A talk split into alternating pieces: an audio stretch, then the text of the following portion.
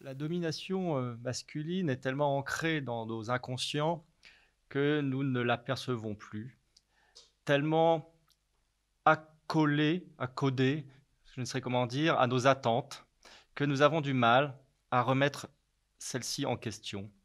Et cela, c'est Pierre euh, Bourdieu qui l'écrivait il y a euh, maintenant une trentaine d'années.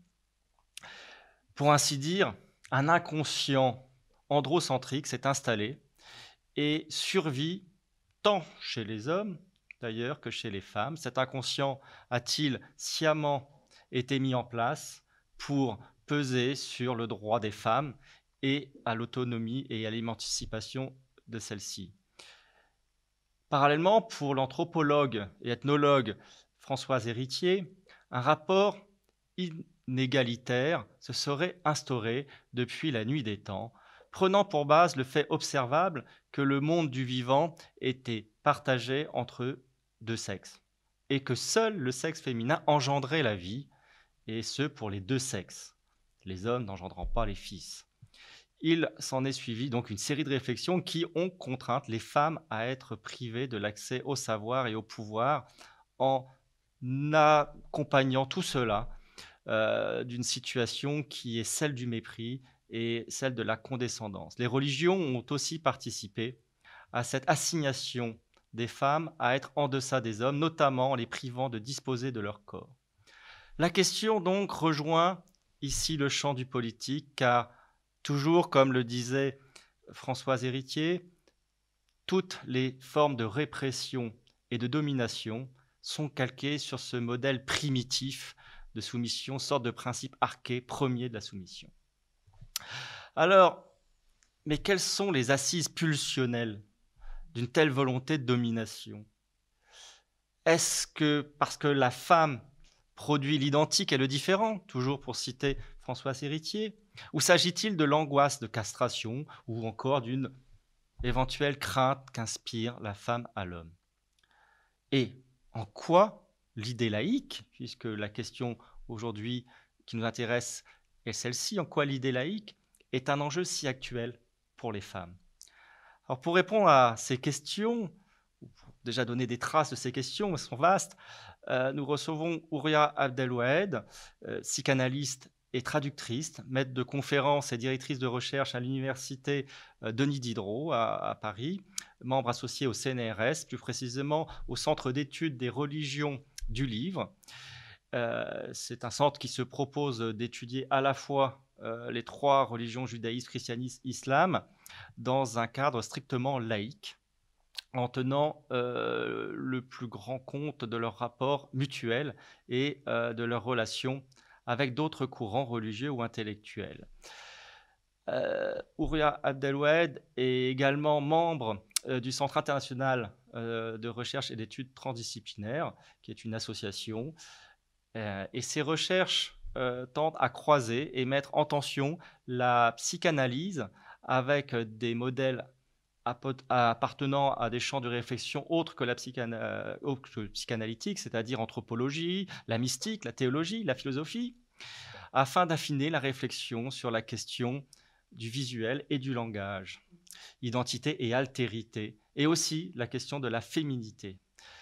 Donc son travail sur des textes euh, religieux ou mystiques l'ont amené à s'intéresser davantage à la question de la traduction en tant qu'analyste et traductrice de la poésie. Alors parmi euh, les ouvrages, on peut citer euh, Figure du féminin paru au PUF en 2012 et Les femmes du prophète au Seuil en 2016 et aussi deux livres puisque c'est deux tomes avec euh, donc le poète Adonis, euh, donc euh, le poète et critique syrien Adonis, et Violence et Islam, en deux tomes, donc un qui est paru en 2015 et un autre en 2019, donc est assez récent. Alors Ouya Abdel, Abdelwed, merci, merci beaucoup de votre présence ici. et d'avoir répondu à notre invitation. Alors, première question que j'aimerais vous poser. C'est moi qui vous remercie de m'avoir invité, mais je, voudrais juste corriger parce que j'étais membre associé au CNRS, à ce centre justement que vous avez évoqué, les religions, euh, enfin le laboratoire des religions du livre. Et vous n'êtes plus Non, j'ai, euh, ma tâche de travail est devenue tellement immense qu'il fallait que je fasse un choix. Parfois, il faut faire des choix, je comprends. Alors, pour une première question, euh, alors pour situer, les, premières euh, lois laïques en France euh, ont permis d'accroître les, espaces de liberté, notamment aux, filles et aux femmes, c'est-à-dire l'école, les lois Ferry, donc qui ont pu mettre en place une école obligatoire pour les filles que pour les garçons, euh, de 7 à, 13 ans, gratuite, et avec une instruction morale et civique qui remplace l'instruction religieuse. Euh, les ministres du culte n'ont plus la possibilité d'entrer dans ces écoles. Euh, Celle-ci, voilà, avec aussi la loi Goblet qui laïcise le personnel, et aussi une autre loi, donc en 1884, qui est la loi Naquet, qui rétablit le divorce. Alors, je voudrais vous poser une question. Euh, tout ça, c'est des lois qui datent euh, du 19e siècle, de la fin du 19e siècle, euh, qui ont évidemment ouvert certaines portes des libertés des femmes, mais loin d'être toutes. Au XXe siècle, il y a eu d'autres lois qui ont permis des choses aussi d'avancer. Mais est-ce qu'aujourd'hui, et là par rapport au regard de l'influence de la religion, qu'est-ce qui, pour vous, peut permettre d'ouvrir de nouveaux espaces de liberté pour les femmes? Alors, je, je, je, remonterai un petit peu en arrière, parce que vous avez euh, parlé de ce qui a été fait au XIXe siècle. Et donc, euh, c'est après euh, le siècle des Lumières. Et vous écoutant, je pensais à la religieuse de Diderot, qui est vraiment un exemple, on va dire, de, de, de cette mainmise sur la jeune fille et sur la, femme, et maltraitance et violence vraiment contre les femmes. Et en même temps, je voulais, parce que j'écoutais ce que vous disiez en citant euh, Bourdieu, justement, qui dit euh, que la domination masculine est tellement ancrée que qu'elle nous semble naturelle. Et, et, je pense que vraiment, euh, ce que nous devons au féminisme, et après on en parlera à la laïcité, c'est de nous dire mais que ce n'est absolument pas naturel. Mais par contre, la question qui se pose, aussi bien pour les, gens qui travaillent en sociologie, en psychanalyse, en philosophie, en anthropologie, comme Françoise Héritier, c'est euh, pourquoi euh, un tel acharnement, pourquoi une telle maltraitance, pourquoi un tel désir d'asservissement ou de domination de la femme. Et effectivement, les questions que se posent euh, les uns et les autres, comme Françoise Héritier, est-ce parce que la femme produit l'identique et le différent? Elle peut donner la fille et le garçon. Est-ce parce que, comme le dit euh, euh, enfin, est-ce que euh, parce que elle serait comme ça dans le fantasme difficile à satisfaire et donc il fait référence à la mythologie? La mythologie grecque, on sait bien que, enfin comme ça dans la mythologie, Tiresias, qui a essayé les deux positions masculines et féminines, on lui a posé la question sur la jouissance et il a dit que les femmes jouissaient plus. Donc il a dévoilé un secret. Après, bien entendu, les dieux l'ont puni. Bah, C'était Junon qui l'a puni. Et euh, Ovide nous dit, euh, elle l'a condamné euh, à la nuit euh, éternelle c'est-à-dire qu'il a perdu la vue parce qu'il ne devait pas dévoiler un secret.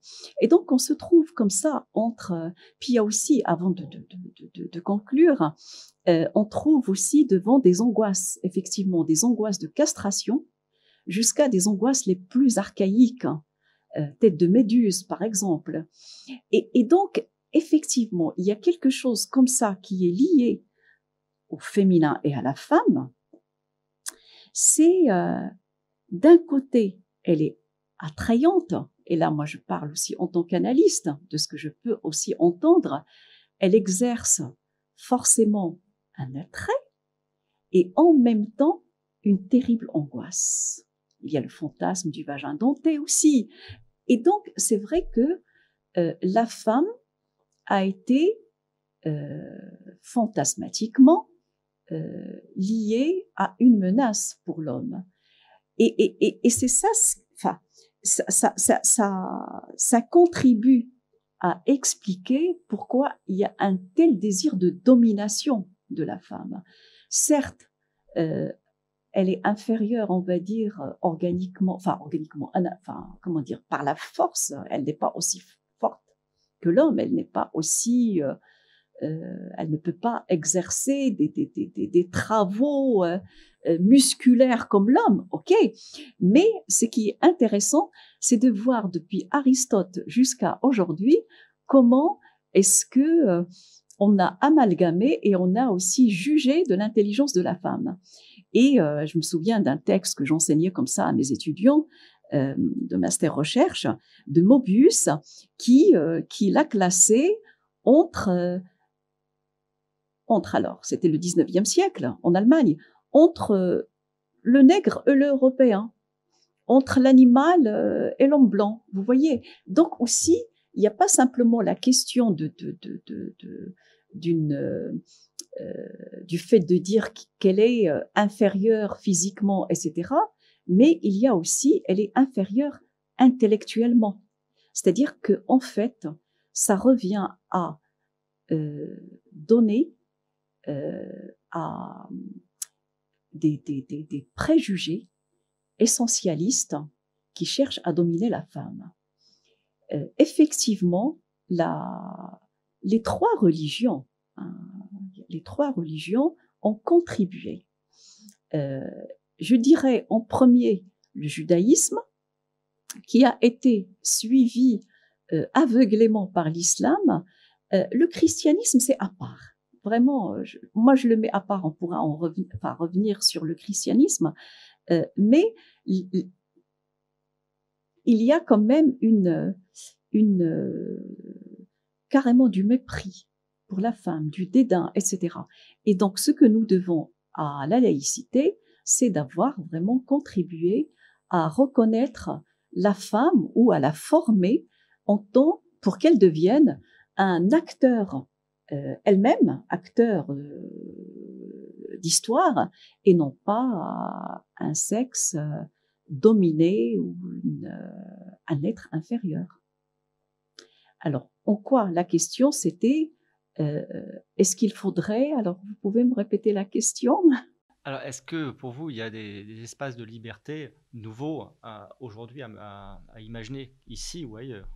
Enfin, ici, euh, euh, en France, on va dire, donc là où la laïcité est née, 1905, il y a quand même la société qui a énormément changé et qui dit changements sociétaux, aujourd'hui on dit sociétaux, euh, dit euh, il faudrait re-réfléchir sur ce qui a été posé en, il y a un siècle ou plus d'un siècle, et donc euh, par rapport à l'émigration, par rapport à la montée de la religiosité en France, etc. Est-ce que la laïcité garde son aura? Elle a été quand même assez interrogée, assez questionnée ces dernières années euh, par rapport au, port du voile, par rapport à la burqa, par rapport à même mettre une crèche dans des mairies ou dans des écoles, par rapport à, à la cantine, à la loupa, etc. Et donc c'est vrai que euh, je dirais euh, l'éducation, ça vraiment, je, je, je, je milite pour l'éducation. L'éducation joue un rôle fondamental, mais euh, ce que les débats actuels sur la laïcité et sur la démocratie nous apprennent, c'est que rien n'est acquis une fois pour toutes et que l'être humain doit forcément revenir inlassablement sur ses acquis et les repenser en fonction des transformations sociétales. Oui, il est vrai que c'est très important de pouvoir repenser ce qui a été pensé, ne pas rester euh, sur une forme de pensée comme acquise. Euh, et donc, vous dites très bien qu'il y a un retour du religieux aujourd'hui dans l'espace public, euh, depuis maintenant peut-être 30 ans aujourd'hui à peu près. comment vous analysez ça? Alors, c'est... Déjà, je commence par vraiment comme ça des, exemples personnels quand je suis venue en France pour faire mes études, il n'y avait pas une seule fille voilée. Et euh, je me souviens, on était un groupe d'étudiantes parce qu'à l'époque, on travaillait ensemble. Anna, qui était une juive hongroise, Geneviève, euh, d'une famille vendéenne, donc très catholique, Raphaël, d'une, euh, enfin, une chrétienne non baptisée, et moi, marocaine musulmane. Et on faisait vraiment un groupe euh, euh, indissociable. Hein. Et, et, la question religieuse ne se posait absolument pas. Ce qui nous unissait, c'était l'amour de la psychanalyse et la littérature. Donc vraiment, et, et, donc, euh, il y a 30 ans, en effet, cette question ne se posait pas. Qu'est-ce qui fait qu'il y ait euh, une régression aussi palpable et aussi visible? Non seulement qu'il y a une montée de la religiosité, mais de façon vraiment extrêmement euh, dérangeante pour le vivre ensemble.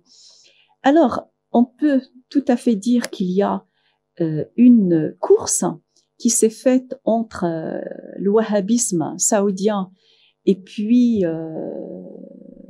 ce qu'on a appelé la révolution islamique, donc pour moi, ces deux termes antinomiques, révolution et islamique, euh, on s'est même trompé sur cette révolution, on l'a qualifiée de révolution spirituelle. Or, finalement, c'était vraiment euh, quelque chose d'extrêmement politique. Et, donc, c'est vrai qu'après la révolution iranienne en 1979, à l'époque, j'étais encore euh, au Maroc, je n'étais pas encore étudiante, et on a commencé à sentir tout de suite l'impact de cette révolution dans la mesure où il y a eu, comme je l'ai dit, une course sur qui va islamiser le plus. Et donc, euh, il y a comme ça une surenchère qui s'est faite et, euh, donc, euh, effectivement, nous avons subi les néfastes conséquences de cette rivalité politique entre deux États ultra-conservateurs. Et comme je le disais euh, dans une autre émission de France Culture, donc moi j'étais une petite fille qui a assisté à, à la transformation de la société marocaine. Euh, ma grand-mère portait le tchador, donc voile, enfin euh, le tchador, c'est-à-dire le, le haïk, c'était le tchador sunnite, donc euh, en blanc. Après, elle a porté le djellaba, parce que les femmes ont laissé le tchador pour djellaba. Elle avait un voile qui, lui cachait la bouche et qui ne laissait que les yeux. Ce voile est tombé, ça s'appelait l'itam. Euh, elle a porté finalement le djellaba avec juste un foulard sur la tête. Et ma mère, qui était enseignante, portait des vêtements européens, euh, ce qu'on appelait les vêtements européens, et, et, nous, petites filles, filles, on portait euh, la mini-jupe, le short, euh, etc. Et la question ne se posait pas.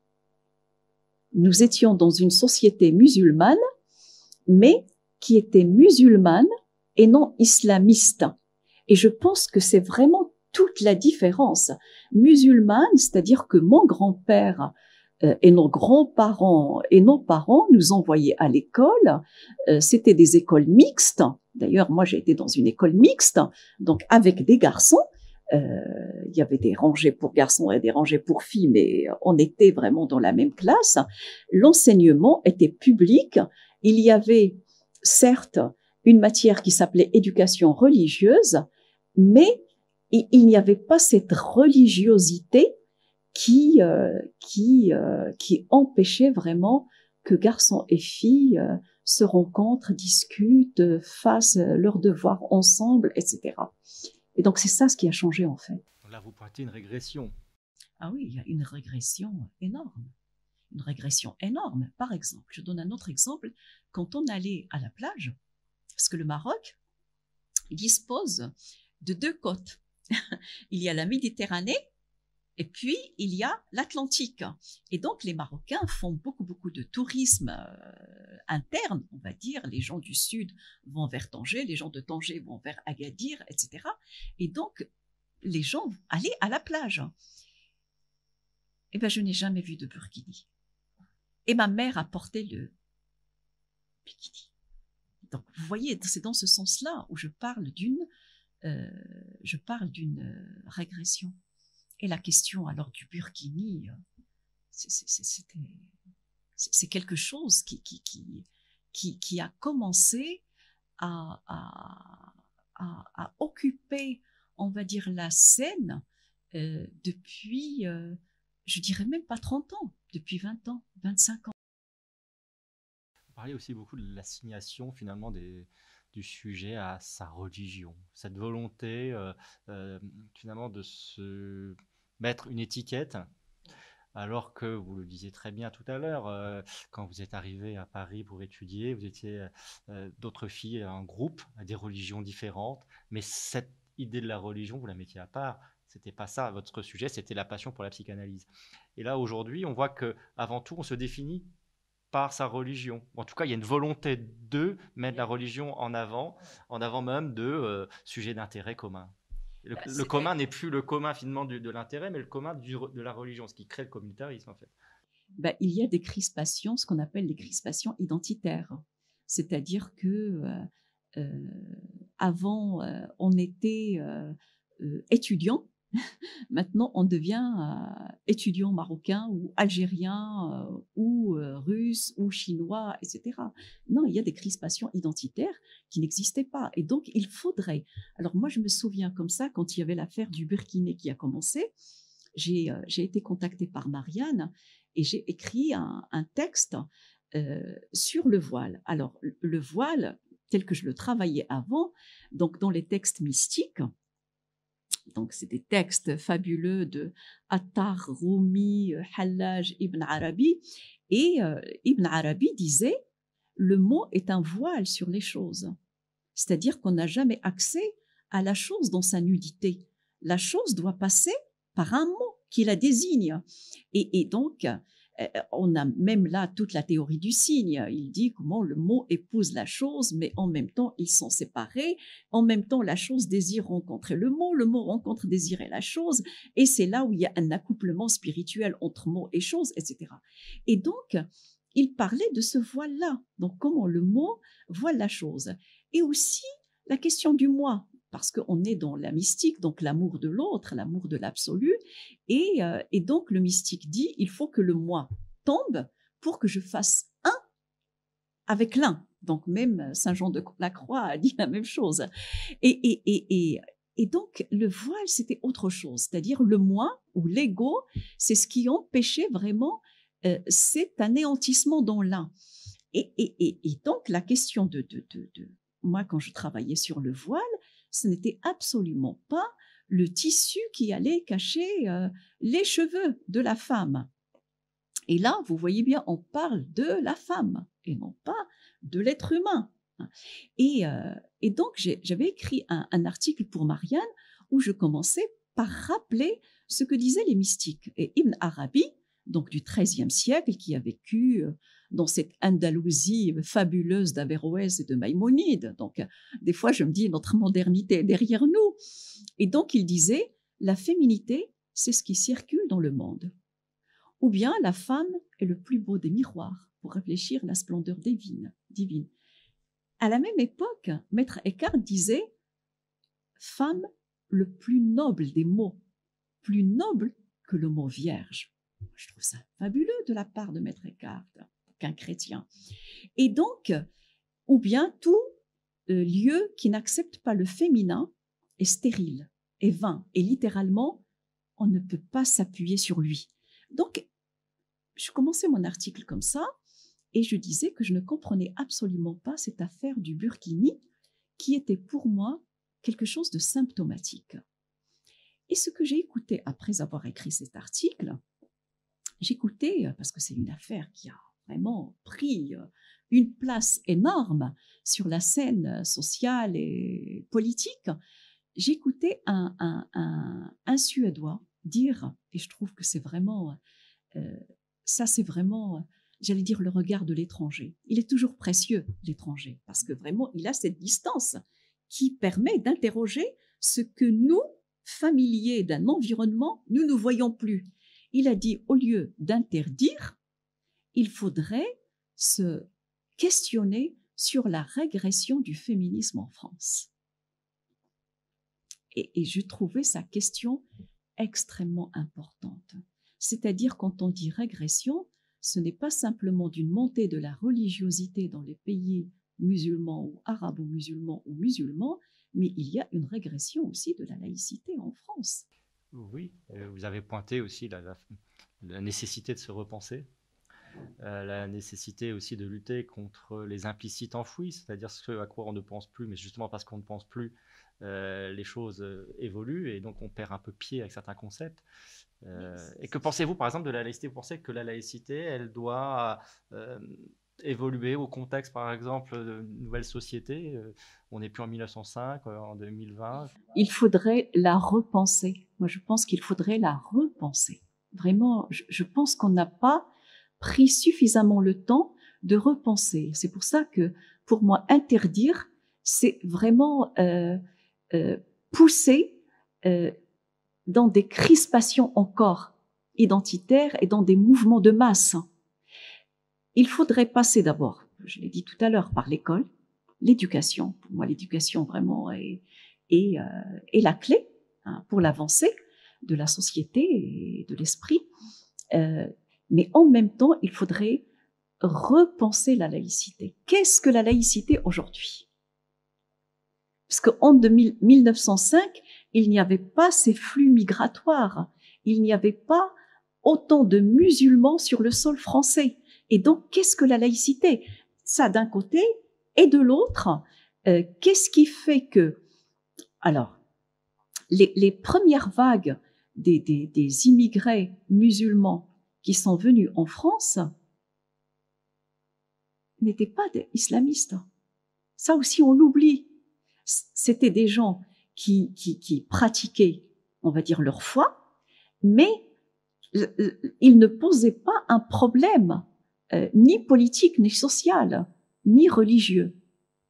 Donc, qu'est-ce qui fait que ce sont les, c'est la deuxième, troisième génération, et c'est surtout la troisième génération qui commence à se rendre visible de cette manière-là. Oui, oui. En effet, alors, nouvelle laïcité, c'est ça ouvre des perspectives. Vous avez euh, pour vous déjà quelque chose, euh, des points d'accroche pour pouvoir faire évoluer ce concept malheureusement, je, dirais, il faudrait que je réfléchisse comme d'autres davantage sur euh, ce que c'est que le vivre ensemble aujourd'hui, parce que euh, parce que aujourd'hui, euh, ce qui est extrêmement difficile et pénible et, et, très dangereux, c'est que il y a, par exemple, il y a eu des attentats et après vous avez des, musulmans qui payent pour les islamistes. Donc ça fait une montée quand même du, du racisme, une montée de l'exclusion, enfin de, de, de, vraiment aussi d'autres crispations, alors que euh, les musulmans sont des gens qui vivent leur foi comme les juifs vivent leur foi, comme des, vous avez des bouddhistes, des taoïstes, des chrétiens, etc. Donc je pense qu'il faudrait, euh, là je ne suis pas une politique, euh, il faudrait, je pense, euh, prendre le temps. Tu vois, c'est pour ça que je ne peux pas donner une réponse hâtive. Hein. Il faudrait vraiment euh, prendre le temps de voir le, le, nouveau visage de la société française. Et, et, il faudrait quand même dire quelque chose. Vraiment, vous m'invitez, donc je, je, profite pour parler très librement. Et euh, j'aime la France aussi, j'ai choisi la France pour ça, pour la liberté d'expression, c'est que la France aussi, euh, mais quand je dis la France, c'est-à-dire la France politique, parce qu'il y a la France des intellectuels et il y a la France politique. La France politique euh, n'a pas su se protéger du wahhabisme. Ils ont accordé trop de présence aussi à, l'esprit wahhabite. Euh, par exemple, ces imams qui prêchait à Strasbourg, euh, non, à, Brest, à Brest. Alors, c'est dans une émission, euh, vraiment, euh, on doit la remercier, émission de Laura Adler, quand elle a dévoilé hein, vraiment ce, ce, ce, ce, cet homme de Brest qui enseignait que la musique était haram, c'est-à-dire interdite, et que les enfants allaient se transformer en porcs, etc. Et donc c'est heureusement qu'il y a des émissions comme ça qui arrêtent un excès euh, d'ignorance et un excès de, de, de, de maltraitance des enfants. Euh, non, je, voilà. C'est-à-dire que euh, ces imams qui ont commencé à prêcher, qui se sont imposés comme imams, donc sans que la France ne dise son mot, ben, nous, ça nous a choqués. Pourquoi? Parce que dans toutes les mosquées, dans les pays arabes et musulmans, arabo-musulmans ou musulmans, enfin c'est toujours très compliqué, parce qu'il y a euh, des pays arabes qui sont musulmans, il y a des pays, euh, il y a des, des, des, des, il y a aussi une partie de la population qui est musulmane, qui n'est pas arabe, celle qui est arabe, qui est chrétienne ou autre. Donc c'est pour ça que je dis arabo-musulman pour, euh, parce que c'est tellement complexe et pour faciliter les choses. Euh, dans nos mosquées, dans les, les, les pays musulmans, eh ben les imams sont des gens qui ont fait des études. Il faut qu'ils soient titulaires d'un diplôme d'islamologie ou de études islamiques pour pouvoir prêcher. Alors comment se fait-il que la France, pays de la Révolution, des droits de l'homme, pays qui avait vécu, qui a vu le siècle des Lumières, permette une telle aberration? Vous voyez? Et c'est là où, euh, quand je parle de régression, euh, on se demande s'il n'y a pas aussi une complicité et une connivence. Et je lisais un article, euh, je crois que c'était dans Le Point, ou je ne me souviens plus vraiment dans quel euh, magazine figurait cet article de Elisabeth Badinter, qui disait mais la France n'a jamais été euh, autant à genoux qu'aujourd'hui. Et donc effectivement, la France a, moi je trouve, a troqué les valeurs républicaines qui sont vraiment extrêmement précieuses euh, contre euh, des, des, on va dire, des contrats avec les oligarchies du Golfe. Donc là, c'est vraiment, euh, je pense que la France euh, devrait reprendre euh, son regard, là, repenser sur une histoire qui est vraiment très belle. Il n'y a pas beaucoup de pays qui ont connu la Révolution et qui ont connu le siècle des Lumières et qui ont connu la laïcité. Donc c'est vraiment, c'est cette lumière-là, je trouve, qui, qui aujourd'hui, euh, ou en souffrance. Je dirais pas qu'elle manque, non, parce que les, en France, il y a quand même, euh, il y a vraiment une émancipation des femmes qui est extraordinaire. Vous avez des femmes ingénieures aujourd'hui, vous avez des avocates, vous avez des pilotes, vous avez des, des, des, des juges, vous avez des infirmières, des médecins, des, des, des femmes dans le libéral, des, des femmes, enfin, vraiment, on va dire dans, dans tous les espaces publics et privés. Non, c'est une sacrée avancée. Mais euh, on se demande euh, quel sera le visage de la France si on ne repense pas la laïcité? Alors, euh, vous avez aussi beaucoup insisté sur, euh, dans vos ouvrages, sur la, l'interprétation parfois trop littérale qu'on peut avoir, notamment du Coran. Et j'aimerais vous poser la question si, comme on le sait, Aujourd'hui, il n'y a pas d'exégèse sur le Coran, puisqu'on ne peut pas toucher un, mot du Coran, alors que le judaïsme, le, christianisme l'ont fait quasiment dès les origines. Euh, pensez-vous qu'un travail d'exégèse sur le Coran pourrait conduire à développer un principe de laïcité euh, dans des pays musulmans, par exemple? Ou bien c'est la laïcité qui conduirait à, des lectures, euh, on va dire, plus libres mais, c'est là aussi où il faudrait distinguer plusieurs niveaux. Il y a ce que euh, le Coran euh, dit.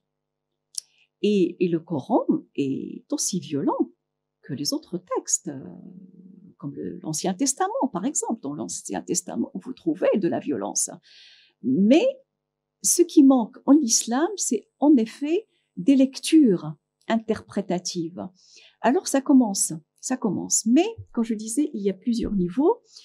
Si on reprend le voile, d'accord bah, Il n'y a pas un seul verset qui demande aux femmes de se voiler les cheveux. Donc, c'est ça ce qui est intéressant. C'est-à-dire qu'il y a une histoire qui s'est passée hein, d'après les livres d'agiographie et non pas d'après le Coran. Donc, d'après les premiers commentateurs du texte coranique, c'est euh, on a demandé à une femme de se voiler les cheveux euh, dans un contexte particulier. Si vous voulez, je peux vous raconter l'histoire, sinon ça sera pour une autre fois. Mais il n'y a pas de, verset qui dit ça. Alors, pourquoi est-ce qu'on va se voiler? Ça, c'est la première chose. Mais quand même, je profite, j'ouvre juste une parenthèse pour dire que cette histoire de voile n'est pas, n'est pas, n'est pas simple. Parce que euh, Jean-Pierre Vernant, par exemple, qui était un helléniste, un de la résistance française aussi, mais un grand helléniste, disait que l'identité d'une personne, et donc vous voyez comment il définit lui l'identité et non pas l'identitaire dans ses crispations, l'identité c'est le visage et le nom. Qu'est-ce qui me définit si ce n'est mon visage et mon nom? C'est-à-dire nous sommes dans une dimension de semblable qui me réfléchit ma propre totalité. Enfin, ça, c'est, on le trouve déjà dans l'Alcibiade de Platon, à savoir qu'est-ce qui réfléchit l'image d'un humain, si ce n'est le regard d'un autre humain. Et en même temps, quand on dit euh, chaque être humain est accolé à un nom, donc là, on est dans une dimension vraiment d'imaginaire, c'est-à-dire ce qui me distingue d'une autre personne. Et donc que, comme disait aussi Merleau-Ponty, euh, l'homme est un miroir pour l'homme. Quand il y a cette affaire de voile avec la burqa, vous voyez comment est-ce qu'un petit être humain pourrait vraiment, euh, euh, comment est-ce qu'il pourrait se forger une identité et se familiariser avec ce qu'on appelle le visage. Vraiment, le visage, c'est quelque chose d'extrêmement important. Et nous le voyons aujourd'hui avec l'affaire du masque, à quel point ça, remue les angoisses. Mais, mais donc, euh, je reviens à cette histoire-là de, de voile. C'est arrivé dans un contexte bien particulier. Il n'est pas dit aux femmes de se voiler les cheveux et le terme de cheveux n'existe pas dans le Coran. Ça, c'est une chose. En revanche, il y a des versets, par exemple, frappez-les, ça, c'est un verset coranique, c'est dans la sourate 33. Et euh, non, sourate Nur. Et donc, frappez-les, eh bien, est-ce qu'on va l'appliquer ou est-ce qu'on ne va pas l'appliquer? Je vais dire la complexité de la chose. Un esprit d'aujourd'hui dirait, compte tenu de notre combat pour l'égalité des sexes, parce que nous sommes complémentaires, que nous exerçons aujourd'hui des métiers, que nous avons des droits et des devoirs dans la société et vis-à-vis d'autrui, il n'y a aucune raison pour qu'ils me battent. Surtout que le verset dit, si elles se sentent orgueilleuses, si elles se sentent fières, donc vous pouvez euh, les réprimander, enfin le verset, hein, vous pouvez les réprimander, sinon vous les mettez dans une chambre à part. Si elles continuent, si elles persistent, frappez-les. Alors, est-ce qu'on va appliquer ce verset à la lettre? C'est là où l'exégèse doit s'appliquer. Et je pense que c'est un travail qui ne se fait pas. Parce que, au lieu de dire, c'est un verset qui a existé, et on peut le regarder aujourd'hui avec les sciences humaines d'aujourd'hui, avec l'évolution sociale, chaque texte, quel qu'il soit, même religieux, il n'est pas historique. Le texte s'inscrit dans une histoire. Le texte évolue selon l'histoire. Donc, on peut dire ça, alors que j'ai vu, par exemple, et j'ai entendu des femmes dire non, le texte ne dit pas euh, frapper, alors que c'est écrit. Et des fois, c'est très compliqué, cette histoire-là, jusqu'où on peut aller pour défendre, parce que manque un esprit de laïcité. Par exemple, Denise Masson, elle est française, mais elle est tellement amoureuse du texte coranique qu'elle va le défendre. Des fois, on peut être plus royaliste que les rois. Elle dit si elles sont adultères, alors que le texte coranique ne dit pas si elles sont adultères. Et, et c'est vrai que qu'on trouve des complexités qui montrent que, en l'absence de laïcité, nous sommes face à un texte qui reste fétichisé, idéalisé, euh, non soumis à une lecture moderne, critique. Nous sommes en 2021 et quand on lit le Coran, on se met vraiment au sixième siècle de l'ère chrétienne. Et c'est là où ça ne va pas. Oui, à la chose près qu'au VIe siècle, les codes euh, littéraires étaient bien connus. On s'y trompait pas. Quand on parle de voile, c'est l'allusion, la dissimulation, mais c'est pas le voile littéralement. Oui, puis en plus, ça, il y a des travaux qui sont euh, excellents, excellents. Maintenant, euh, c'est-à-dire que ce qu'on sait du Coran, c'est que c'est un texte c'est un texte, qui, a été fabriqué par plusieurs versions. Il y avait sept versions. C'est le troisième calife, Uthman, qui a choisi cette version-là euh, aux dépens d'autres et qui a brûlé les autres versions. Que disaient les autres versions? Pourquoi il a fait ce choix? C'est un choix, comme dirait euh, euh Nietzsche, trop humain humain trop humain, arbitraire en fonction de sa subjectivité. Et c'est à partir de, du Coran de Osman, donc qui était le troisième calife. Donc vous voyez, il y avait le Coran, puis il y avait, parce qu'il y avait les guerres à l'époque et les conquêtes, enfin non pas les conquêtes pas encore, mais les guerres au sein de l'Arabie. Et donc la plupart des hommes mouraient et donc il fallait rassembler le Coran pour qu'il ne se perde pas parce que les gens mouraient et donc ceux qui connaissaient le Coran mouraient. Et donc Uthman a convoqué, on va dire, Hafadat al-Qur'an, c'est-à-dire ceux qui ont appris le Coran par cœur et, et, et, et donc euh, chacun, enfin, les, ont donné euh, des versions et il a choisi une. En fonction de quoi? Si ce n'est de sa propre subjectivité. Et donc, des fois, on peut trouver dans les livres de commentaires sur deux lectures complètement contradictoires, mais deux lectures complètement contradictoires de deux textes ou de deux versets qui sont contradictoires. Mais ça, vraiment, ça suppose un travail, je pense, de, un travail euh, au sens bataillant, c'est-à-dire un chantier, sans avoir peur sans euh, dire je risque d'être décapité. Et il faudrait, je pense, pour, euh, pour une société plus humaine, euh, qu'est-ce que j'appelle une société humaine? C'est une société qui dit je pense donc j'existe. C'est, pour moi, c'est ça la société humaine. Il y a une pensée. Hein.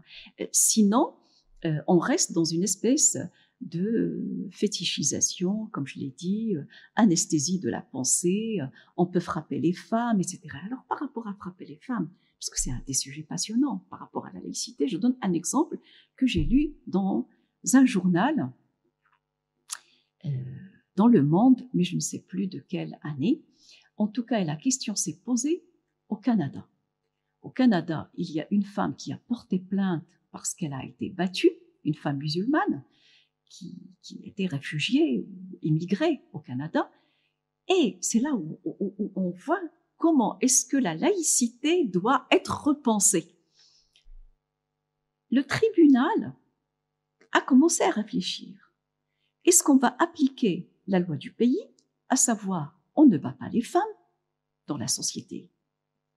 Ou bien ce sont des musulmans, donc on va, ils n'ont qu'à se référer à leur texte qui leur dit que les hommes peuvent battre les femmes. Vous voyez, c'est très compliqué. Oui, euh, je voudrais revenir, et qu'il va falloir conclure, mais euh, par rapport à ce que vous avez dit sur le voile, avec une lecture à la fois philosophique et psychanalytique, euh, en, en, reprenant l'image du visage cher à Emmanuel Lévinas, et donc d'altérité. Ah et me disant que euh, finalement, si on se voile le visage, euh, il n'y a plus d'altérité possible. Et qui dit plus d'altérité possible, plus de pensée possible, puisque pour pouvoir penser, il faut bien avoir à penser avec de l'autre. Et puis, il n'y a plus ce semblable qui est porteur d'altérité. C'est ça ce qui est vraiment euh, fabuleux avec le visage. C'est mon semblable, mais il est différent. Et c'est ce qui me constitue. Vous savez, quand on parle de l'identité, mais l'identité, c'est une affaire d'altérité. Qu'est-ce qui me forge? Qu'est-ce qui me construit? Qu'est-ce qui me m'ouvre au monde Si ce n'est la voix de la mère, le regard de la mère, la voix du père, de la voisine, du voisin, etc. Est-ce qu'on peut trouver une identité sans altérité? Mais absolument pas. Donc, est-ce que par euh, le voile, il y aurait justement de pouvoir nier les, altérités? Moi, je trouve que le voile, euh, c'est vraiment une. Enfin, je ne suis pas partisane euh, de cette idée, c'est une liberté. D'abord, je l'ai dit au Sénat, il y a des petites filles qui sont voilées. Dans mon quartier, 19e arrondissement, dans ma résidence, il y a des gamines de 5 ans qui sont voilées. Est-ce qu'on peut dire qu'une gamine qui a 5 ans a le choix de se voiler? Il ne s'agit pas d'un choix là, il s'agit de quelque chose qui a été imposé. Et c'est là où vraiment on doit se saisir de cette question-là. Qu'est-ce qu'une petite fille de 5 ans née sur le sol français, qui est française, qu'est-ce qu'elle est pour la France? Vous voyez, donc c'est là où la, question devient, à mon sens, politique. Il faudrait que les politiques euh, tranchent dans cette question-là. Autant on peut dire une fille de 20 ans, elle fait son choix, ok Autant une gamine de 5 ans, moi je ne le pense pas. Oui, c'est d'ailleurs l'esprit même de la loi de 1905 sur la liberté de conscience. Et c'est euh, pour ça que, euh, d'ailleurs, dans la loi de 2004, euh, il a été prévu qu'il n'y ait pas de signes religieux comme ça visibles dans l'école jusqu'au lycée. Puisque après le lycée, on considère qu'il y a une émancipation de l'individu qui peut choisir par la liberté de conscience. Mais l'État doit préserver la liberté de conscience en tout cas pour les plus jeunes, de ne pas être euh, sous euh, l'emprise de sectes ou de justement de, communautarisme euh, subi.